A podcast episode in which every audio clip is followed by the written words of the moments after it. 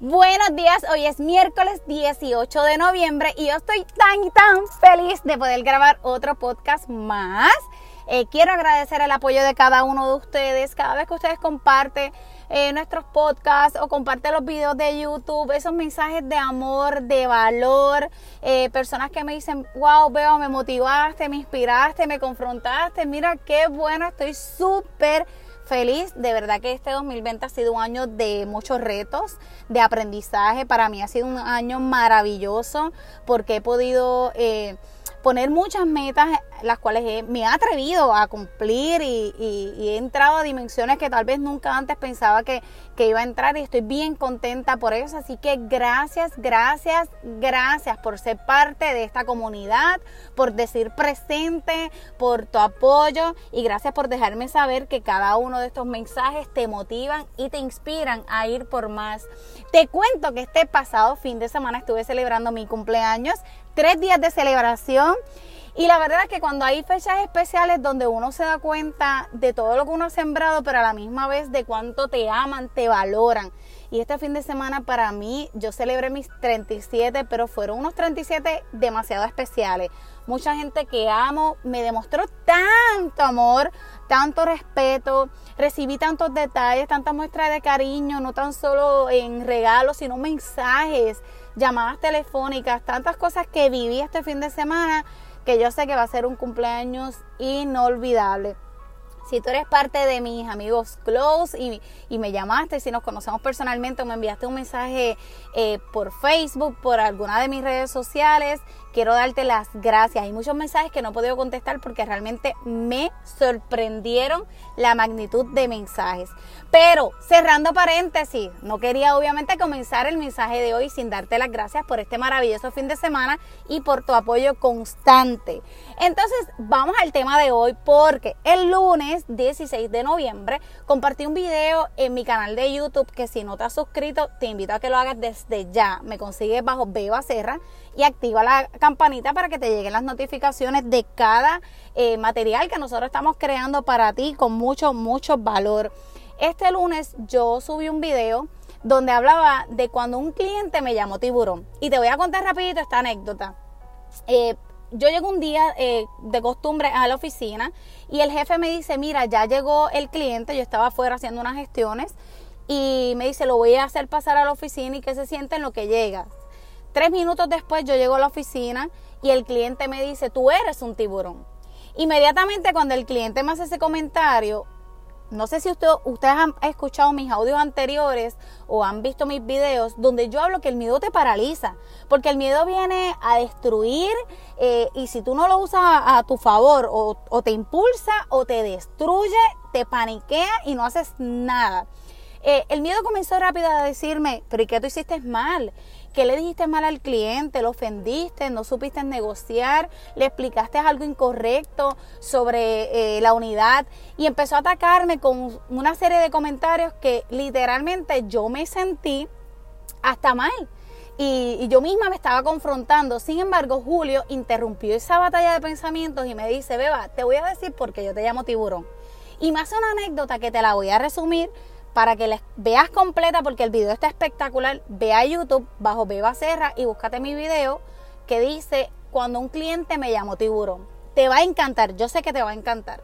Y él me cuenta que en Japón pues ellos necesitaban pescado fresco, ya las orillas, en las orillas de, de, Japón, en las aguas cercanas, no había ese pescado fresco y buscaron diferentes tipos de alternativas para conseguir ese pescado y fueron a aguas más profundas, desarrollaron embarcaciones un poco más grandes, eh, trajeron los pescados, se dieron cuenta que la frescura la había perdido por tantos días que estaban los, los los peces, ¿verdad? Ya sin vida. Luego inventaron unos contenedores que eran como unos congeladores. Eh, donde entonces empezaron a traer los congelados y el cliente se daba cuenta que ese pescado ya había sido previamente congelado y no le gustaba la frescura. Así que desarrollan unos tanques eh, y esos peces llegan vivos a las orillas de Japón, pero por alguna razón los clientes comenzaron a quejarse porque la frescura no era lo mismo.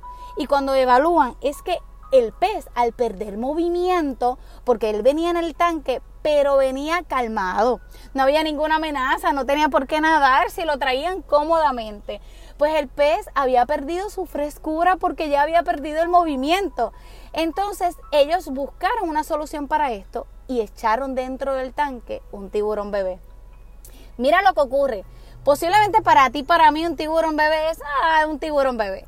Pero para esos peces era una amenaza en potencia.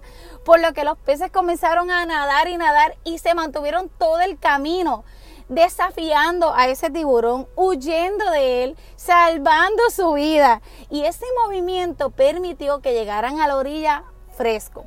Definitivamente, algunos peces perdieron la vida en el camino, porque ese tiburón pues tuvo que haberse alimentado, pero la mayoría de ellos llegó vivo y todos llegaron fresco en movimiento. Y cuando Julio me dijo esto, yo aprendí diferentes moralejas. Una que yo compartí en YouTube es que cuando tú eres el tiburón de tu tanque, posiblemente muchos te van a ver como amenaza. Posiblemente tú estás en tu lugar de trabajo y para muchos eh, cuando tú logras metas y tú te desafías y ven en ti esa hambre por el éxito, tú eres una amenaza pero a la misma vez eres necesario dentro del equipo, porque el tenerte a ti ahí permite que todo lo demás pueda correr, que todo lo demás salga de su zona de confort, que todo lo demás se mantenga en movimiento. Ahora, para ti que me escuchas en este podcast, yo te quiero regalar algo. Yo también aprendí que en nuestra vida, nosotros te dediques a la venta o no, necesitamos tiburones, ya sean bebés o tiburones grandes. ¿A qué me refiero con esto? Que necesitamos metas que nos muevan de nuestra zona de confort. Yo quiero que tú te preguntes hoy, ¿realmente lo que tú estás haciendo, tú tienes alguna meta? ¿Tú vas hacia algún lugar o ya tú estás sumamente tranquilo y cómodo en el área donde tú te encuentras? ¿Tú te has puesto a pensar realmente qué es lo que tú quieres alcanzar? ¿Qué te mueve a levantarte todas las mañanas?